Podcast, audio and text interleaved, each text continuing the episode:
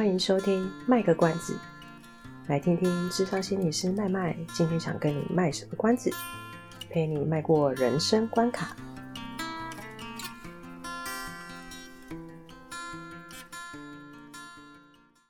Hello，各位朋友，大家好，欢迎收听这次的卖个关子，我是智商心理师麦麦。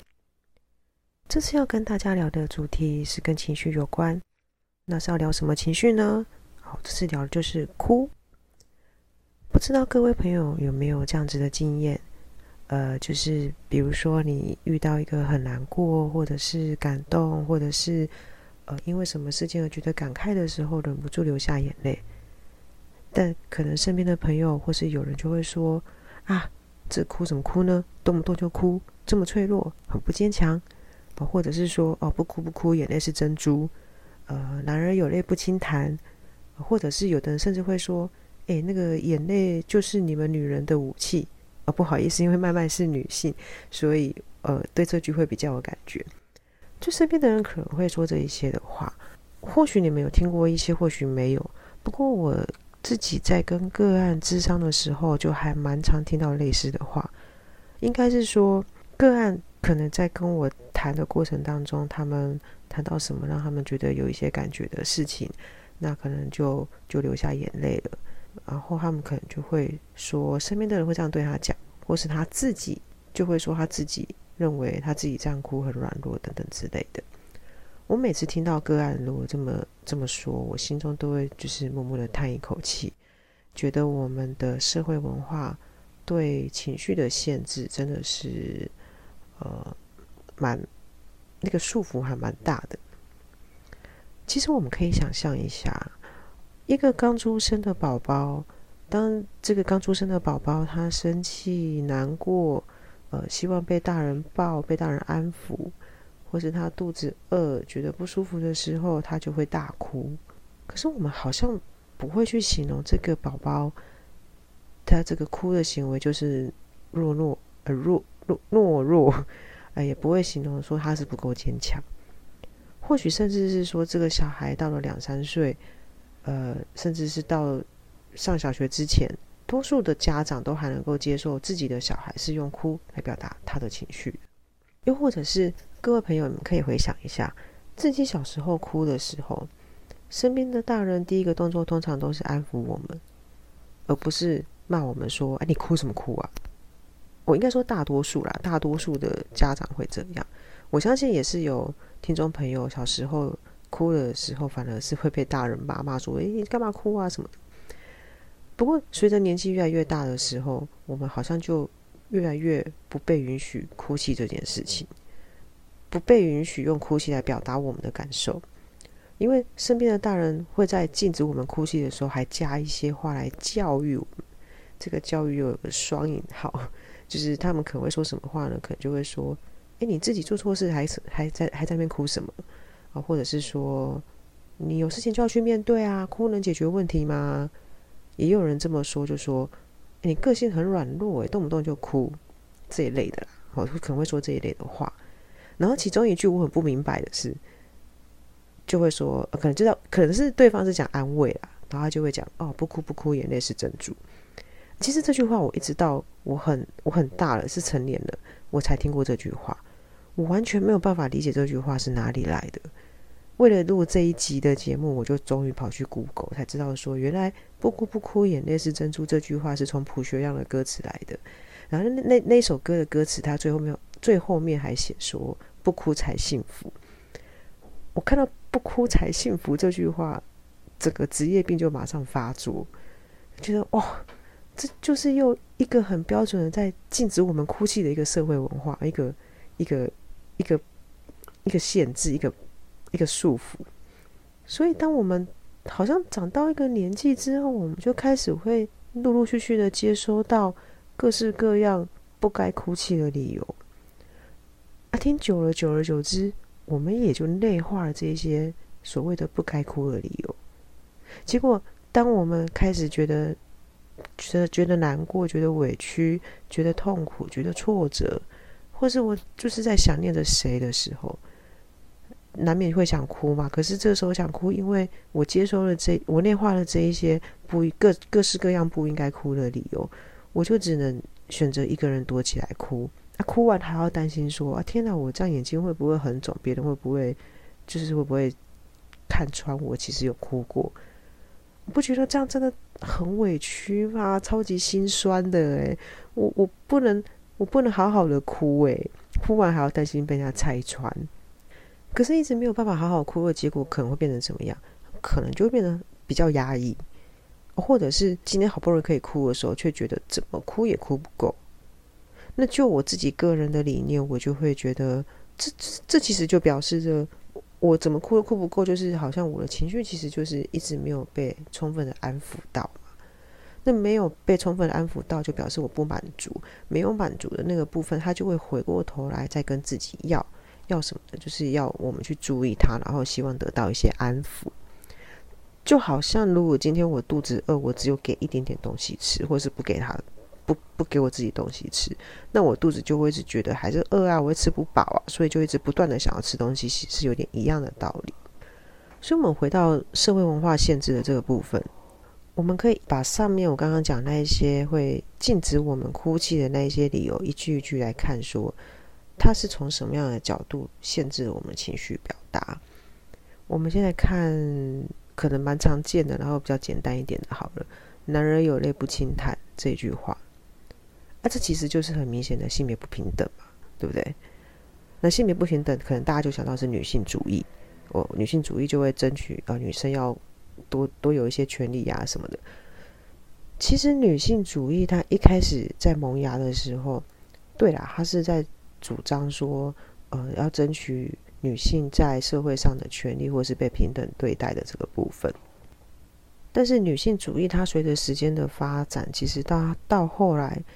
它不只是争取女性在社会上的被平等对待，它也看到了男性生理男性被压榨，跟生理男性他也有不被平等对待的情况，所以他会去争取的是不同性别的平等，不不是只有女性应该被平等对待，而是不同的性别他都应该被平等的对待。那女性主义他就会去带领着当事人去看说，呃。这个当事人他所存在的社会跟生活，有没有一些成文或者是不成文的规定？那这些规定，因为这个当事人个人的生理性别，特别去定了一个所谓的社会角色的期待，使得这个当事人他在生活上是有许多的不公平的对待。那“男儿有泪不轻弹”这句话。其实就是对生理来生理生理男性来讲，是一个蛮不公平的社会角色期许。我们的社会会期待男性生理男性要长成一个该有的样子，他可能要坚强、要强悍、要顶天立地，他要憧憬，所以哭泣就代表这个这个男性很软很软弱，他不像个男人。我天哪，我觉得这句话好狠哦，不像个男人。这句话真的是蛮蛮刺激。呃，蛮重伤人的，这显然就是不公平啊！那为什么男性就不能够有自己的情绪？男性也是会觉得痛，会觉得难过啊，对不对？假如我的我我不知道收听的朋友们有没有男性的，但是假如有的话，你今天听到的话，假设今天可能遇到一个分手的事情，失去了自己所爱的家人，或者是我很努力的。很努力很久的工作突然之间没了，被裁员啊等等的，我就已经很难过了。结果还要因为“男儿有泪不轻弹”这一句话，我必须表现的一副很潇洒的样子，真的是还蛮苦的诶。那我就会想到一件事情呢，就是我的外甥出生之后，外甥但就是指男生嘛。每次他如果比如说跌倒啊，或者是遇到什么挫折啊，在哭的时候，我就会让他尽情的哭。我不会跟他讲说：“哎呀，你是男生啊，所以不应该哭啊，你要坚强，要勇敢啊。”我不会跟他说这一类的话。所以他到现在已经是小学生了，呃，至少他在家里面他会知道说，我我可以比较自在的表达我自己难过的情绪。可能他在外面的时候，他他会有因为他自己的原因，他难过的时候他会忍住。可是他在家里，他就会知道我是安心的，我我不会因为说我今天是个男孩子。而不能哭泣。这这是我跟我姐姐，哦，或是我妈妈一直很努力给他的一个概念。同样的，呃，我们的社会给性别的角色，在女性方面，哭这部分也是有它的文化角色的。比如说，呃，可可能有时候，呃，工作上好了，工作上可能就是女同事被长官骂，那可能就会有些男同事就会说啊，你们女生最好啦，就是被长官骂一骂，哭就没事啦，主管就不会骂你了，你的你的眼泪就是武器嘛。这样就变得好像说，今天如果一个女生她哭，她就只是为了呃避开被责备这件事情，避开责任，或是为了要博取同情之类的。女生的眼泪就变成是一个工具，他没有办法好好的被单纯的被单纯的当成一个情感的表现方式。这个部分就是我们的社会文化对性别的角色限定，而影响了我们的情绪表达。那其他还有听到什么呢？呃，其他这这个其实是我自己本人常常听到的，可能就会说：“哎，你动不动就哭，怎么那么软弱，很懦弱这样子？”又或者是会说：“哎，哭又不能解决问题。”其实我觉得这个东西可以这样看的，这是我个人的感觉。我觉得这部分我们可以试着这么去看：哭泣这个动作，它本身是一种情绪的表达方式。而软弱是我们会拿来形容一个人的个性。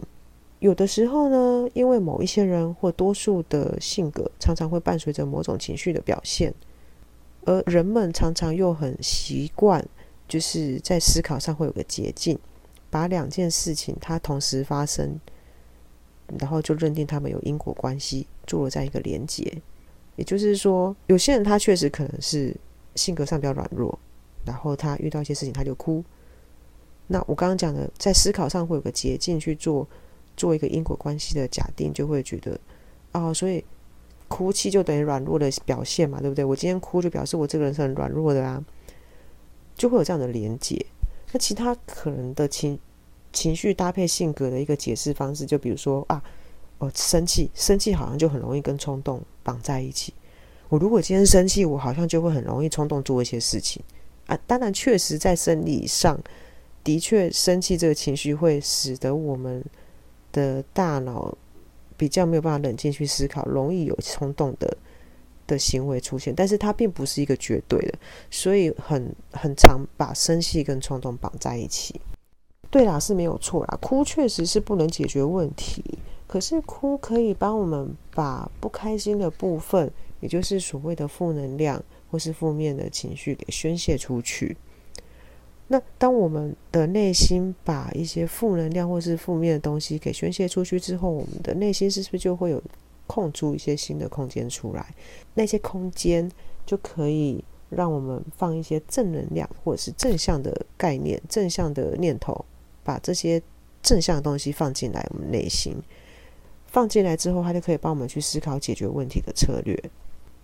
其实坦白跟各位说，我自己就是一个很爱哭的人，连看个电影啊、看个 MV 啊，或是看书到某段情节，反正就是点到之后，我就会在外面一直哭。我甚至曾经有一次在在连锁素食餐厅看看一本小说，然后看到那个结尾，我觉得实在太感人了。我我在连锁素食餐厅，很多人坐在我旁边呢，我就忍不住开始一直流眼泪，这样子。你看我多爱哭就好。但是，但是，其实我我我自己觉得，我自己还算是一个会去愿意面对问题的人，所以我就会把情绪跟解决问题这两件事情分得很清楚，它是两个不一样的东西。于是，在我遇到挫折或是遇到难过的事情的时候，我就会好好的允许自己哭泣，嗯，好好的允许自己难过，就让自己好好的低潮。我会设定一个时间，比如说。呃，下班回来，然后夜深人静，我就会好好的整个就是在那边想这件事情。天呐，我真的是觉得很生气，或很难过，或是很怎么样，然后整个人就是在里面好好的把这情绪整理好。我就让自己在那段时间哭啊、咒骂啊 什么的之类的。这段时间我就是允许自己这么做嘛。但是我可能隔天还是要上班，所以当我面对那个困难的事情的时候，我就会回到我的大脑去用理智处理那一个问题。不过，事实上，在心理学上，情感跟理智本来就不是一个完全相似的东西。我觉得它比较像是一个光谱上面的两端。有些人可能会比较偏向情感的部分多一些，有些人可能会偏向理智的部分多一些，也有一些人他可能是在整个情感或理智的极端，他就是在那个极端的两个各自的点上。可是我们的大脑其实可以训练的哦，我们在训练大脑去解决问题的技巧，训练的过程当中，大脑就会在一次次的学习经验中累积。累积说，原来这个是可行，那个是不可行。遇到这个情况的时候，我可以稍微做一点变化，等等的。他大脑是会累积这个功能的，所以他就变成一个人他在解决问题的一个策略资料库。纵使我个人的性格，以以我为例好了，纵使我个人的性格，我会反射性的先以情感回应这个事件。比如说某件事情发生的时候，因为我就是一个确实比较偏向。情感方面的人，我在遇到某些事情的时候，我确实会倾向于先以情感，先有情绪上的感受跟表现。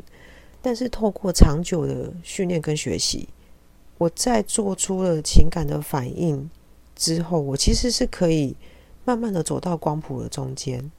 我虽然当下有情绪，但是我不见得会表现出来，我还是有办法在那个情绪一出来之后，马上。